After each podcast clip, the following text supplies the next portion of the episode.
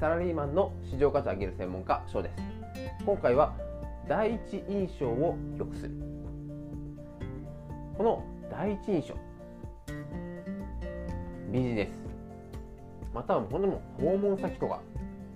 もちろんプライベートで友人から紹介を受ける。人脈を広げるために、まあ、Zoom でもいろいろなイベントでもなんならマッチングアプリで初めて異性と会うとか。どの場合でも大事ですよね。ただこの第一印象気にされる点は服装だったり髪型だったり。この部分はすごい注目されるんですが声についても注目していただきたいなと思って今回のテーマにしました。ついつい忘れがち。なぜなら自分では声が出てる声について意識するシーンってあんまりないと思うんですなので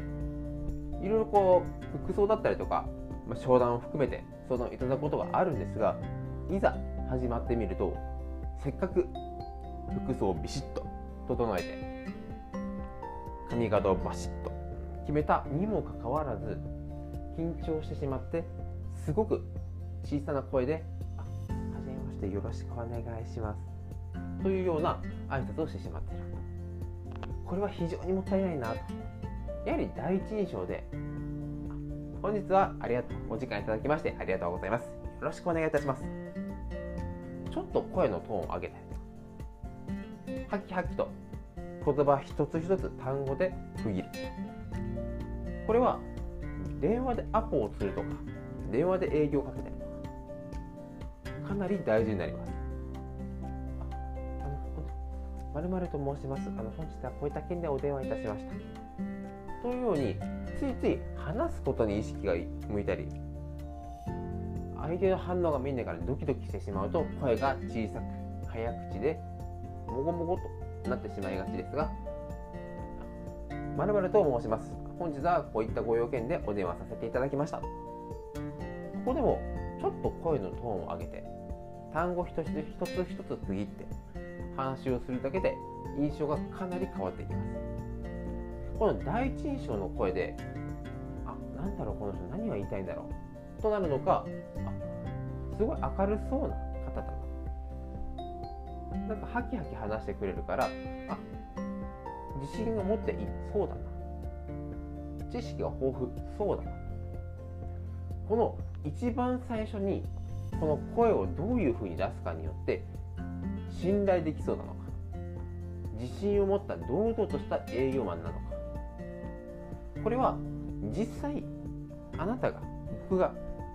自信満々で知識が豊富で何を聞かれても大丈夫という前提がなくてもそのように思っていただくだけでかなり効果が変わっていきます。またこの第一印象というのは後々商談が進むにつれて挽回することができなくはないんですがかなりハードルが上がります。なのでこの勘違い力っていうとこまでではないんですがどういうふうに声を出すか。これもやはり練習が必要になると思います。商談の準備。取引先だったりとか飛び込みだったりとか。何を話すか。言葉を内容についてはすごく一生懸命研究する方が多いです。多分この僕のポッドキャストを聞いてくださる方はかなり自己投資されたりとか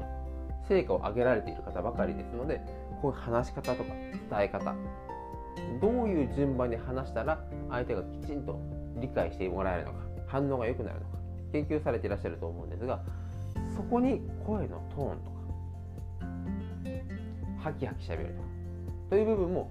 練習の項目に入れるとかなり効果が変わってきます。話す内容合わせて話し方この話し方もできてると思ってる方もいるんですがついつい緊張しがちで声がボソッと思ったよりも出ていないということもあります。電話の第一声もあもしもしとこの第一声でかなり、うん、なんか怪しい電話だなと思うのかおこういうことがあなるほどなるほど。というふうにご理解いただけるのが大きく違いますのでぜひ活用してみてください。このチャンネルは AI がどんどん進化していく中で単純作業と機械側にとって変わられていきます。そこでだどういう人間が生き残るのかどんな能力が必要になるのか。これからはなぜ売れるのか。もう誰でもできる仕事ではなくてあなただからできる。あなただから信頼する。というあなたならではの強みというのも非常に重要になってきます。営業でもそうです。社内でもあなたの話がだったら聞いてもいいかなとか。あなたが職場にいるから会社がうまく回るよねとか。組織がスムーズにいったりほうれん草がきちんとできるよね。というような強み特徴は必ず重要になっていきます。だからこそ営業だったりとか、まあ、コミュニケーション社内組織人事そういったものも情報もこれからもどんどん配信していきますのでどうぞよろしくお願いいたします。それでは今回もご清聴いただきありがとうございました。